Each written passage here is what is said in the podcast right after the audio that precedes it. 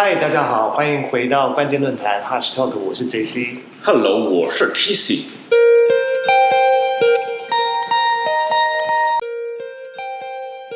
对，自上一集我们聊到 Have for Profit 以后呢，今天其实我们想要聊一些比较轻松的话题，是非常轻松。对对对对对，非常轻松，闲聊到是一些乐色话，可能比较多的一个 这一集。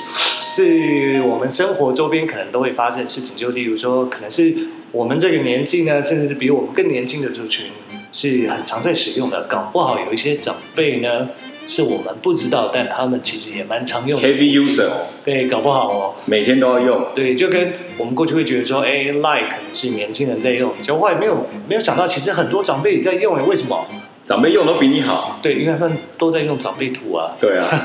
比你还会做长辈图。对对对对，好，那我们来聊聊看，呃，今天我们到底要聊什么？T C。今天其实这个这个这件事情，应该要先从宅经济开始说起。哦，宅经济，宅经济，所以是玩手游吗？就是玩手游玩到就是啊，肚子饿了怎么办？肚子饿怎么办？去买东西吃啊，自己煮啊。不是啊，就跟妈妈说妈，我肚子饿了。大家不都待在家里面啊？没有了，开玩笑。我觉得从去年应该是这一两年开始，我们会发现，就是路上除了正常的摩托车之外，摩托车后面有带了一个很大包的东西，哦，很大有发现吗这是什么东西？就是外送，外送。就是食物熊猫跟那个 Uber 吃 Uber 吃。，Uber Uber E 跟 Food Panda 这样子。我乌博吃跟食物熊猫。食物熊猫，对我们今天要讨论的意义就是外送。我觉得各位呃听众们应该多多少少在一两这一两年内，应该至少有叫过一次以上吧。哎，应该啦，我都不止一次，我都不止一次我对不对？哎，没有到非常频繁啊，但应该还算偶尔会用。哦，那大家知道，就是其实在，呃这个外送平台，以全球的这个市值哦，我们可以给大家一个参考值，在二零一六年那个专业的这些的一个一个单位叫麦肯锡，大家应该都知道，它有评估就是全球的这个外送市场。在预计在二零二五年哦，二零一六年预估的哦，在二零二五年将达到两百亿欧元，那新台币大概就是六千五百多亿。但是呢，四年之后哦，是二零一六年四年之后，就刚好是 right now 二零二二零零二零，他把这个预估值呢提升了十倍，就是有预计从两百欧两百亿欧到两千亿美元哦，我不知道他为什么前面用欧元，后面用就是发生什么事情？像换分析师吧，应该是不是？可能换分析师，要不然就是可能就是有这些货币跟这汇率的一些问题，然后变成了美元，变成两千亿美元的话，折合新台币六兆元。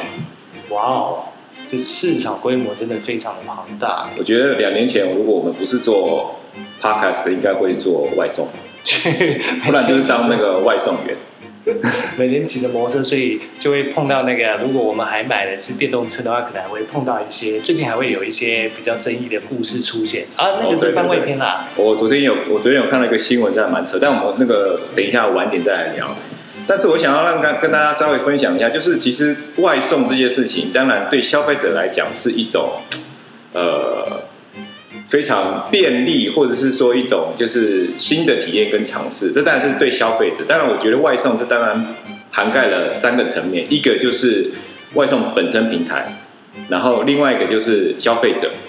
再来就是商家跟店家，因为商家跟店家其实也可以看到整体的他们在呃设备上面，或者是说在想要接触更多消费者这样子的一个一个方向跟这个趋势上面，其实不单单只有外送这件事情。然后我们可以发现，就是说其实越来越多，不管你是去一些呃店里面啊，有看到很多一些自助点餐的啊，或者是说一些比较自动化的一些系统，在这一块呢，我们可能就统称为叫呃。餐饮科技就 restaurant tech，、那其实也会发现，就是说，其实我们前一阵子也看到新闻，就是呃有上有上有看到，就是台湾麦当劳也会开始引进很多自动点餐的系统啊，或者是说呃原本的从呃 A P P 下单，或者是说你可能过往是要打电话去叫呃外那个必胜客或是达美乐这样子的外送，变成就是说你可以用 App 去去点，或者是用网站去点。那甚至演进到就是说，你可以在店里面，如果你去消消费的时候，你可以不用透过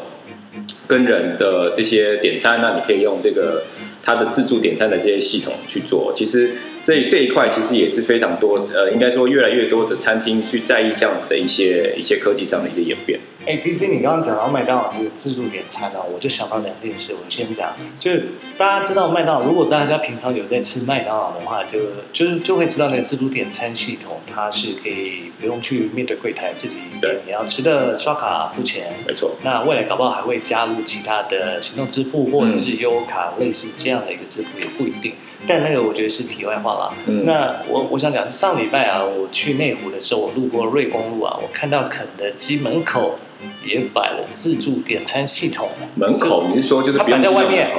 对，它摆在外面，他就是跟你说那个呃，你要那么不贴心，热的热死，热都热死了，还不让我进去。冬天的时候冷的要死，没有啊，开玩笑的。他可能只是想要分流吧，但至少就是说，哎，肯德基也开始加入了这样。当然我知道，呃，其他市场并不是没有自助点餐，只是说嗯台湾一直还没有看到肯德基的自助点餐。对那我只是意外发现，哎，肯德基也跟进自助点餐系统这件事情。对，对，就开始哦。如果麦当劳、肯德基就加入了，那未来也许其他连锁餐饮也会陆续导入所谓的自助点餐系统，也不一定。嗯，那另外一件事情是，我想讲的是说，像我们知道麦当劳本来就有自己的外售，对，那但是麦当劳也跟所谓的 Uber Eats、Uber 吃啦，或者是嗯食物熊猫啊、胖达合作，嗯所以这是一个很有趣的哎，就是他自己的外送，然后也跟外送平台合作，那某种程度上又是自己的外送跟别人竞争。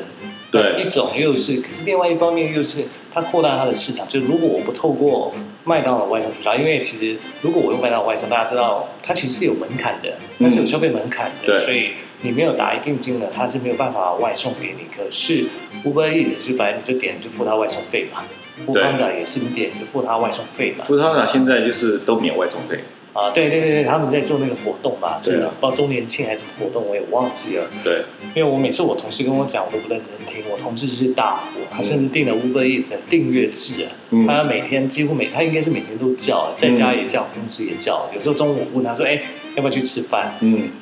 他就说：“嗯，我想一想啊，我要赶东西，没关系。”那我就说：“那要不要帮你带个什么吃的回来？”他说：“不用不用不用，我马上叫一下 Uber Eats 就好。”嗯，对，就是连哎，在公司没有时间出去吃饭，他也直接叫 Uber Eats 来送。那嗯一样啊，我常去外面开会的时候啊，嗯，差不多时间到中午结束，坐电梯下来就会看到，哎，有些楼层打开都会看到有外送员，他们要进来电梯，就是说代表他刚刚送了一餐到这一层楼去，嗯，所以这真的是一个存在办公室或者是家庭家户很常出现的一个现象。嗯，对啊，那这很有趣的，所以难怪说它的一个市呃市场的产值可以这么高。那讲到这个，其实我就想问一下 TC，对，那你知道你有没有发现一个小秘密？其实搞不好什么小秘密啊？这搞不好大家都知道。就是举例来讲，我如果去一个手摇茶饮店买一杯饮料，我我家楼下对面就有一间嘛。那他可能我我很喜欢喝的那个饮料，嗯，我直接去现场买，它是五十五块钱一杯。对，可是我在啊，五百亿也好，或富胖达也好，嗯，我故意很刻意的去查了同一家同一款饮料、同一个 size 杯型，没有任何再添加其他东西，它的价格有添加爱在里面，呃添加爱，呃添加外送员的爱吧。对，对，我我自己去买是五十五嘛，可是如果我从上面叫的话，它是一杯六十哎，它贵五块，要求哦，很 要求哦。五块的爱也太贵了吧？这个爱也太贵重了。爱是五价的，爱是对，爱是对。你看，你说爱是五价的，为什么要加五块在上面？但我觉得这个其实，其实我有发现啊，因为呃，我记得是 f o o Panda 吧，还是那个 Uber E，应该是 f o o Panda，它上面会写说这个价钱是跟店家是呃在店内用的店家是一样的，或者是不一样，就是呃价钱是不一样的。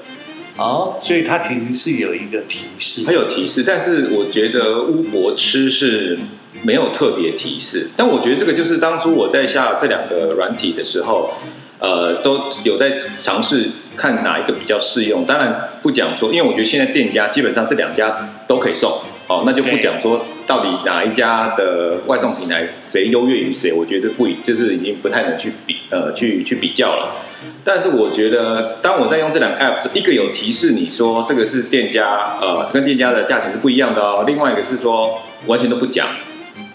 我其实有点陷入，就是因为我本本身天秤座吧就是有选择的困难，所以我就觉得说，我到底应该是打开乌博吃骗自己说，哦，这个价钱就跟店家是一模一样的呢，还是说我应该要就是选择富邦达，让他让让我知道说，我现在点的这个卤肉饭或者是这个炒面，到底跟我在店家吃的价钱是不是一样的？因为当然你说现在富邦达不不收外送费，哦，那感觉哎好，至少少了三四十块、四五十块等等不等嘛。对，但是。心里就会有点不舒服，就是说，为什么我要多付五块十块在同样的商品上面？当然，你可以说啊，你可以自己去买啊，那你不然就自己骑摩托车，不然自己开车去。但 suppose 这个平台应该是要可以有更优惠的吧？因为像我不知道，像我在那个中国大陆的时候，其实这个这这个外送平台是非常非常盛行，甚至比台湾还要超越。超前很很很多年前就已经非常的非常的 popular 这件事情。是，哎，讲到这个，我也可以分享我自己的经历。就是我比较比你早时间去呃上海工作的时候啊，其实那个时候中国还没有崛起所谓的外送服务这件事情。可是我觉得那个时候就有一些类似外送服务的事情在发生。嗯，那当然那个时候很多就是呃一些在你家附近不要太遥远的店家餐厅啊，你是可以点餐一样，就是一定金额。他就帮你外送面啊、菜啊到你家。那那个时候我发现很好玩，就是有一次啊，那时候反正刚去嘛，大概是一零年的时候，去呃台湾朋友、其他台湾朋友的住的地方，然后我们就去那边。哎，大家晚上可能是礼拜五晚上或是礼拜六晚上之类的，大家这边喝红酒、吃东西，然后就哎。或者要喝 whisky 的时候，突然发现，哎，厨房没有冰块怎么办？对，那大家都很懒得走下去买，因为很冷，是冬天。嗯，就上海的冬天其实是比台湾还要冷嘛。对，那邻居就说，哎，不是邻居啦，朋友就说，没，没问题，没问题，我们呃住宅就，其实上海那边都叫小区，我们这边叫社区，就是小区附近的一家。罗森还是好的，我忘了，就是来自便利商店。对，他就说，呃，我跟店员很熟，我有店里的电话，他就打电话过去，店员说，哎，你帮我拿一包冰块上来。嗯那店员说，哦，那要一百块。他说可以，你再帮我拿一支红酒，就是平常的那一支红酒，然后再加冰块，可能再拿两包零食。那这样过一百人，他说过一百，过一百，好好。然后大概差不多十几分钟后，店员就真的穿着那个制服，就带着我们的东西上来，然后就付现金给他。所以我那时候就觉得哇，好方便哦，这么冷天气可以把人家直接 Q 上来。当然它是有门槛的，那时候是有门槛，而且它是只能在你住的住宅附近的，而且你跟店员够熟，你可以这样子 Q 他，请他帮你送东西到家里。但我觉得这某种程度上，它其实就是所谓的外送服务的一个雏形，或者是啊前身对的一个模式。只是说那个时候没有一个啊没有一个业者或一个平台出来主导这一切啦。对啊，对啊，像嗯。台当然以 App 这种平台来讲的话，台湾可能比较知名就是富邦达跟那个呃 Uber E 嘛。那像之前的那个 Deliveroo 啊，或者是 Honeybee，应该都已经就是被都不在了。对，已经拜拜。都 say goodbye。好，那像呃刚刚那个杰西提到的，就是在大陆来讲的话。比较比较比较夯的这个 app，应该大家不知道。如果有去过中国的话，大家知道，就是比如像美团外卖啊，或是那个饿了么，或者是说像那个呃蜂鸟的呃蜂鸟外卖。那我觉得其实他们在整个的整个的服务跟体验上面，我觉得他们，我觉得中国有一个非常奇妙的一个一个一个一个玩法或一个机制，就是他总他每天都会给你优惠哦。他每天就是，即使你没有开 app，他都会投那个，就是如果你讯息那个 notification 没有关掉的话，他就会说，哎，今天给你返一个红包，哦，不管是一块两块或两块三块，你就觉得好像都赚到了。而且我觉得他们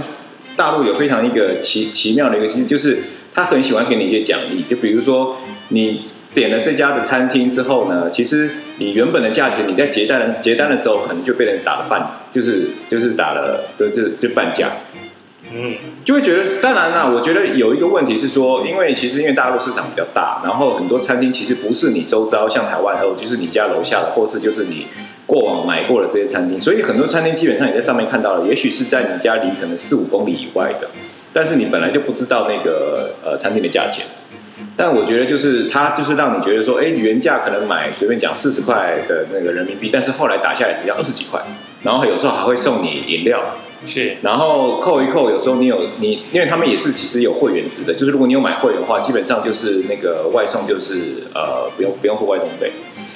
所以我觉得这样子的状况下，商炮我觉得在那边消费，觉得我什么都每次都是便宜啊，然后又觉得就一直想地想地想地。对，但我觉得其实这背后存在一些一般消费者你不会知道的一些商业模式啦。嗯，那当然除了是刚刚讲到说，有时候是因为它的市场比较大，很多餐厅为了抢生意。他可能是可以自己牺牲一点自己的利润来提供回馈，吸引你再订他以外，另外一种就是你刚刚讲到，这个餐厅你不是那么熟悉，他可能只要一盘二十块的料理，他在上面二十块人民币啦，他可能在上面标价是四十元，对，所以打半折以后打对折以后，它其实就是他平常正常的售价。嗯，那还有另外一种模式，其实就是我们可能熟悉这家餐厅，我觉得吃他的名号，所以我才想叫它。可是因为你不知道的是他背后。原来做菜的不是你平常去的吃的那家餐厅，是同一个老板，没错，但是这个餐厅是我 only for 来电客，我另外在另外一个地方虚拟餐厅，对对对对，中央厨房，另外找了一些其他厨师，可能这些厨师的呃煮菜的功夫没有他餐厅里的这些厨师的功夫这么好，对，但是他的确是一样的菜色，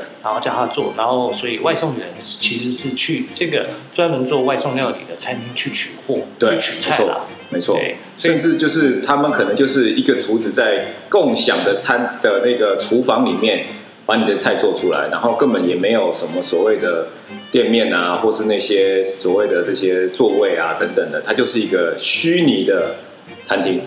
对，所以这真的是很有趣哎，所以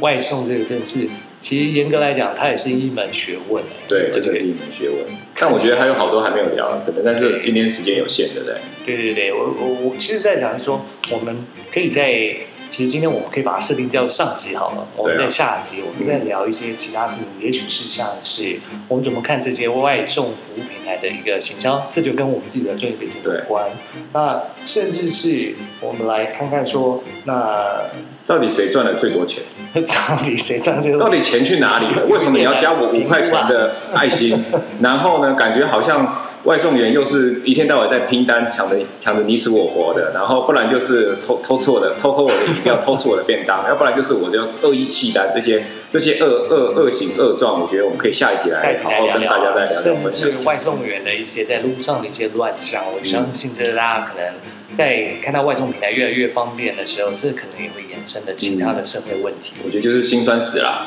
是啦，大家都有一份就是使命。对，梦想，但是就是得取得的方式不太一样。好喽，那我们今天就聊到这。好啊，那现在我们下集再跟大家聊喽。拜拜，拜。